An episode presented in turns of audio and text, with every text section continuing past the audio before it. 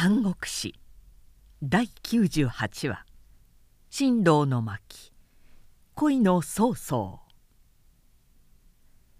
勝敗助手の二条を一戦の間に占領した曹操の勢いは旭日のごときものがあった。助手には玄徳帰化の関与を美塾の二人が守っていたが城を捨ててどこかへ落ち去ってしまい後には陳大夫陳東の親子が残っていて内から城門を開き曹操の軍勢を迎え入れたものであった。曹操は陳親子に対して「先には我が恩釈を受け後には玄徳に随心し今はまた門を開いて世を向かう」咎めれば咎める罪状は成り立つがもし力を尽くして領内の百姓を占部するなら前日の罪は許してやろう。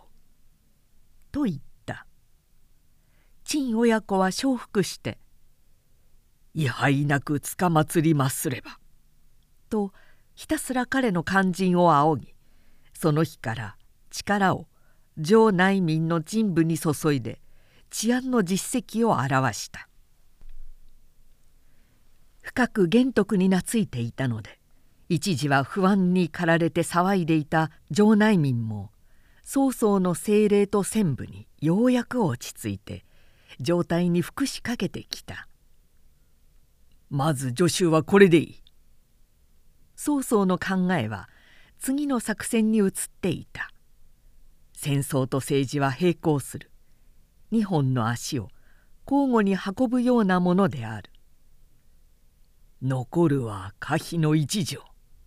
と彼はもうその地方まで飲んでいる気概であったが大事をとって一応事情に明るい陳東に可否の内情を尋ねてみた。可否の城は上昇もご承知の官運長が守り固めております。かねて玄徳はかかる場合を案じてか二夫人と老用の者を関羽に預け上昇の軍が発行する前に徳可否の方へ移していたものであります。陳東はなお言い足して「なぜ玄徳が妻子を可否へ移したかといえば申すまでもなくかつては猛将呂布が立てこもって散々に上昇の軍を悩ましたことのある難攻不落な地ですからそれでこの度も特に関羽を選んで大事な家族を託したものと思われます。と語った曹操は往年の戦を思い出しながら「何様世にとって可否は祝宴浅からぬ古戦場だ。しかし呂布を攻めた時と違ってこの度は長引くことは禁物である。なぜならば袁紹というものがすでに大軍を北に動かしているからだ。作戦はいつに急を要する。純育を顧みて急に可否を落とす明暗はないかと尋ねた。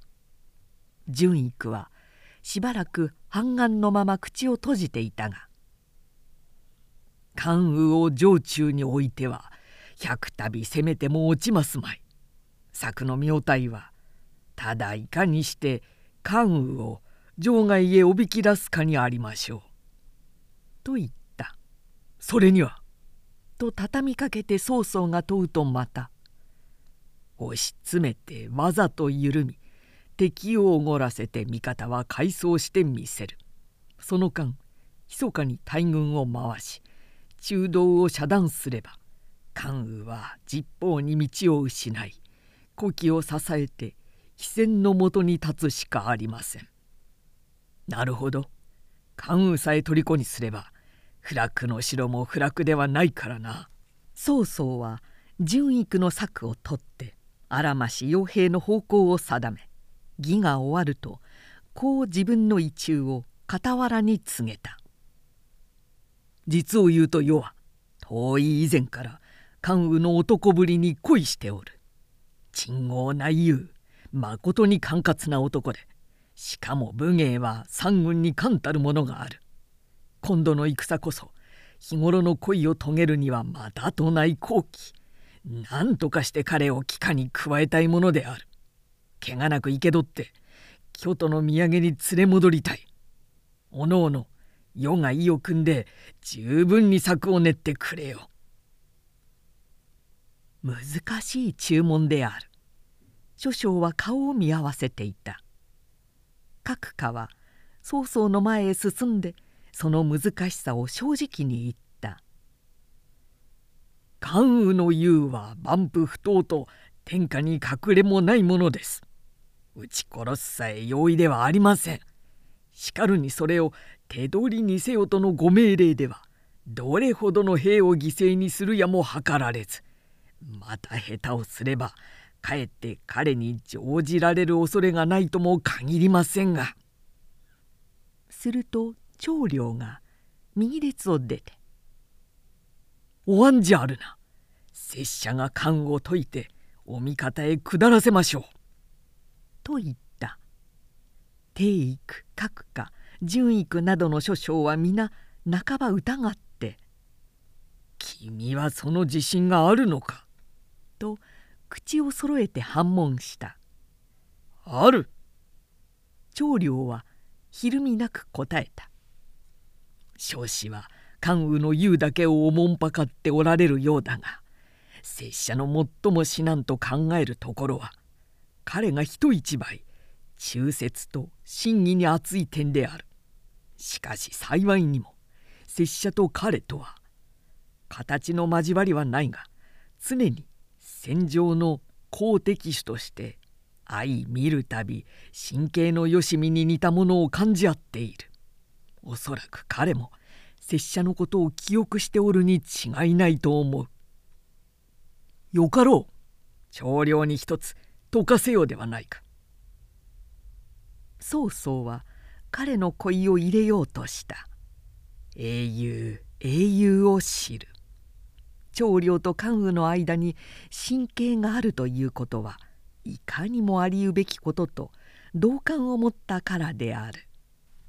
だがなお帝育各家などはうなずかなかった観光の使いとして税格を向けてみるもいいがもし功がなければ敵の決意を余計強固にさせるだけで即戦即決を取らんとする方針にはむしろ害を生じる可能性の方が多いのではあるまいかと。いやその義なら拙者に今陣中にある女州の捕虜200ほどをお預けくだされば遺産なく可否の城を奪い純育殿が先に申された通り関羽を野外におびき出してまず彼の位置を孤立させてお目にかける。長領の自信は相当強い。玄徳を離れた女州の捕虜を用いて一体どうするのかとその刑を問うとわざと捕虜を離して可否の城へ追い込むのです。もとより味方と味方とが合流すること関羽も当然城へ入れるであろう。つまり風の吹く日まで火種をそこへ生け込んでおくような計略であるが」と説明した曹操は手を打って「それぞ敵の埋兵の巧妙なる一手だ。まず長領にやらせてみよう。参謀部の方策は決まる。高三人200ばかり。利を諭されて陣地から回覧して走り出した。もちろん夜が選ばれた。夜明けから朝にかけて彼らは可否の城へ紛れ込んだ。正真正銘の味方に違いないので関羽以下の武将も皆何の疑いも抱かなかった。助手へは曹操の直属軍がかかってきたのでひとたまりもなく落城しましたが曹操とその中軍は勝ち誇ってそこに止まっています。我々を追いかけてきたのは加工順。加工園の一部隊に過ぎません。それも京都の急行軍で疲れ抜いていますから。城を出て酒寄せを食わせればそれを平野に補足して殲滅を与えうることは間違いなしと保証して言えます。そんな声が城内にまき散らされた。関羽は造兵たちの言葉なのですぐは受け取らなかったが次々の物見の知らせにも「敵は存外少数です」「可否へ向かってきた兵力は敵全軍の5分の1にも過ぎません」とあるのでついに城門を開かせて英氏颯爽と一軍を率いて総空聖夜の戦場へ出て行った手をかざして臨むと加工順加工園の二軍は長雲の陣を敷いて正規静かに矢に沈んでいた。と見るうち公開産卵たる赤眼の大将が馬を進めて関羽の前に踊りかけ「いやひげ長の孫風氏何時何とて柄にもなき異様を作り部門の巷に横行をなすか。すでに不定の頭目玄徳も無頼官の張飛も我が上昇の威風に気を失い風を食らって退散したのに何時まだべんべんと可否に立てこもって何するものぞ。そうそう故郷へ立ち返って尊道の鼻汁を拭いておるかひげのしらみでも取っておれ。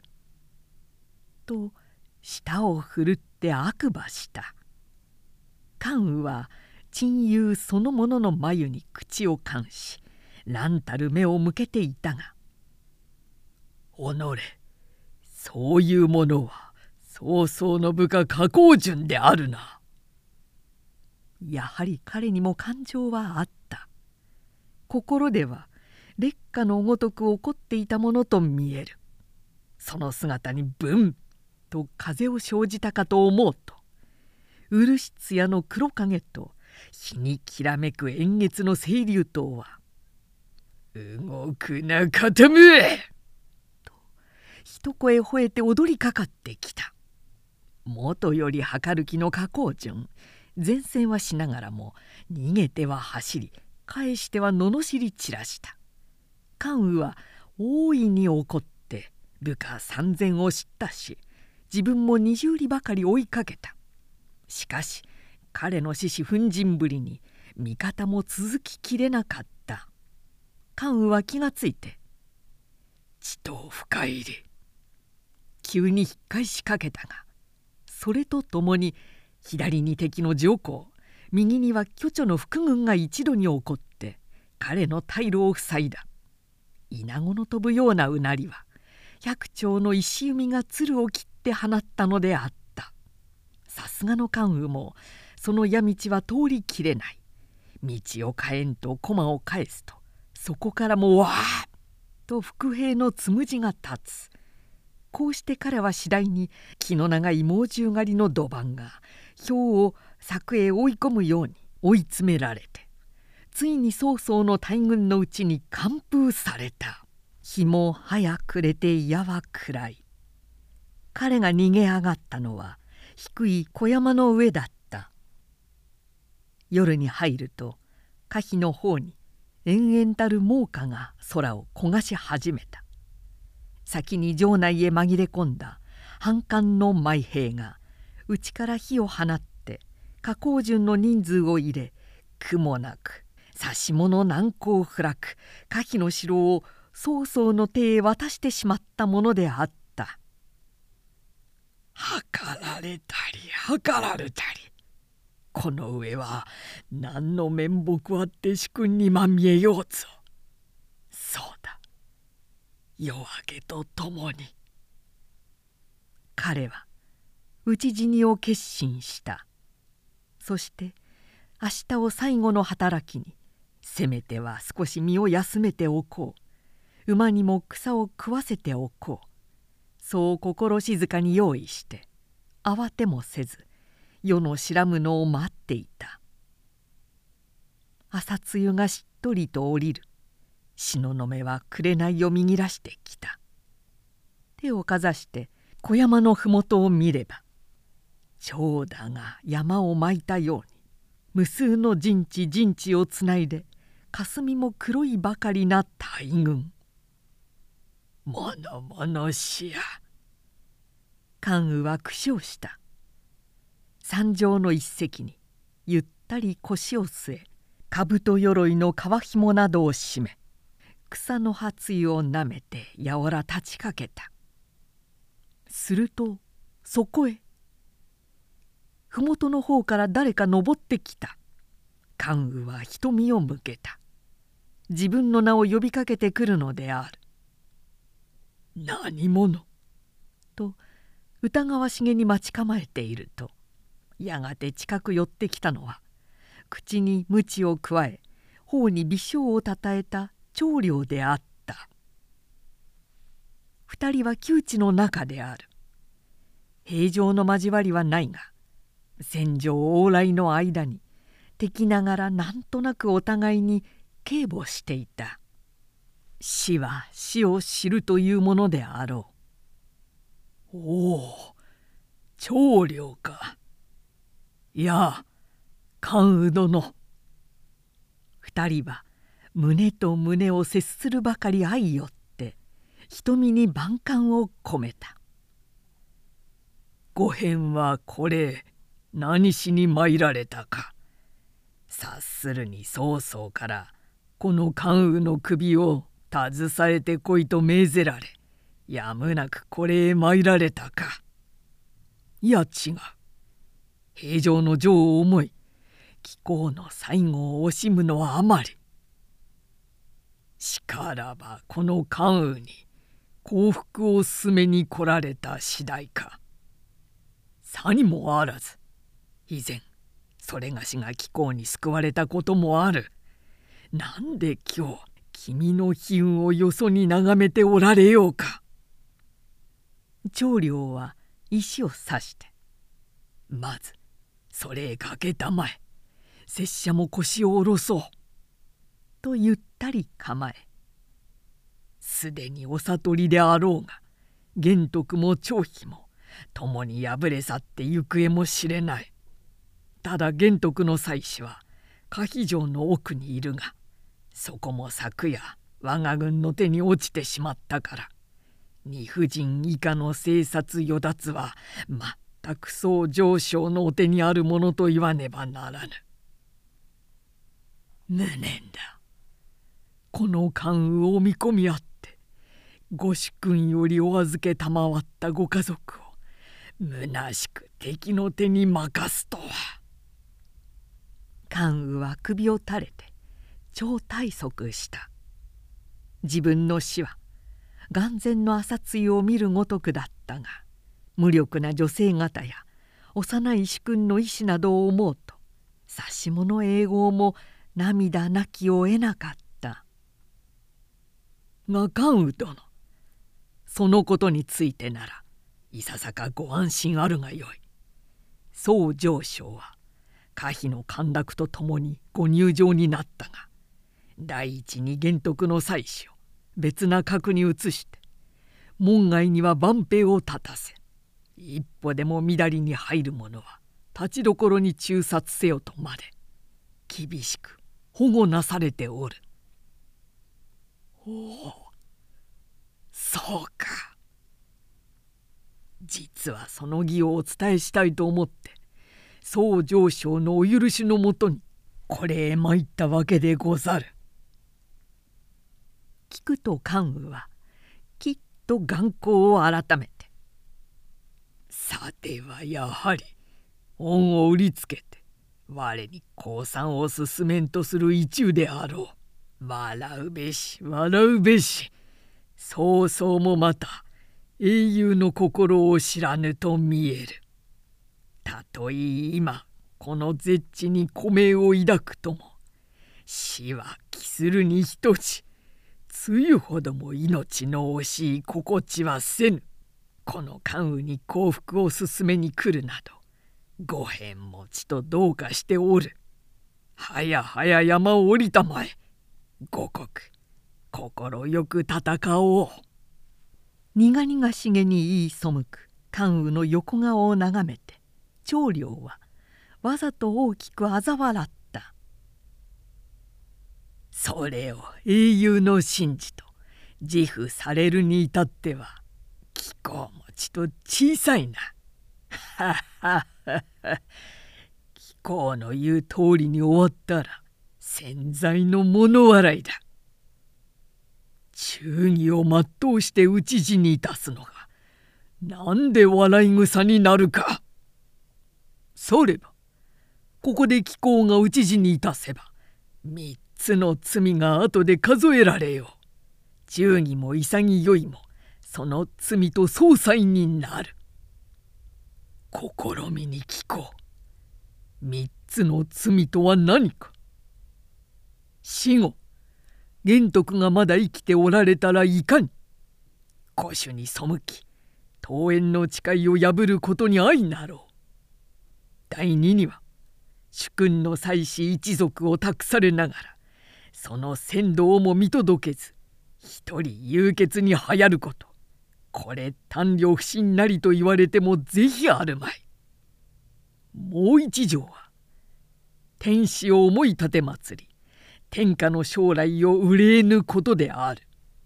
一心の諸決を急ぎ生きて粗相の危うきを不よくし立て祭らんとはせずみだりに決起の優を示そうとするわ。けだし真の忠説とは申されまい。貴公は武勇のみでなく学識もある人を承っておるがこの辺の義はどう説いておられるか関羽殿改めてそちらへ伺いたいものだが。関羽は神戸を垂れたままやや久しく考え込んでいた。長領の言には友を思う心情がこもっていた。また道理が尽くされている。李と城の両面から攻められては関羽ももだえずにいられなかったと見える。長領は言葉を重ねて「ここで捨てるお命をしばしながらえる気で竜玄徳の消息を探り二つには玄徳から託された妻子の安全を守り義を全うなされたらどうですか。もしそのお心ならば不詳悪いようには計らいませんが」と説いた。関羽は好意を射して「かたじけない。もしご返の注意がなければ関羽はこの一級の草むらにヒップの墓を残したでござろう。思えば浅はかな至りであった。しかし何を申すも敗軍の故障。他に前処する道も思案もなかったが今ご返の申されたように義に生きられるものならばどんな苦中や恥を忍ぼうともそれに越したことはないがそのためには一時総上昇へ幸福の礼を取りたまえ。そして堂々貴公からも条件を願い出られてはいかが。望みを申そうなら3つはある。その昔桃園の議会に劉公祝と命を結んだ初めから漢の中高を第一義と訳したことゆえたとえ健康を説いてこの山を下るとしても断じて早々に降伏はせん。官庁に降伏はいたすが早々には下らん。これが第一。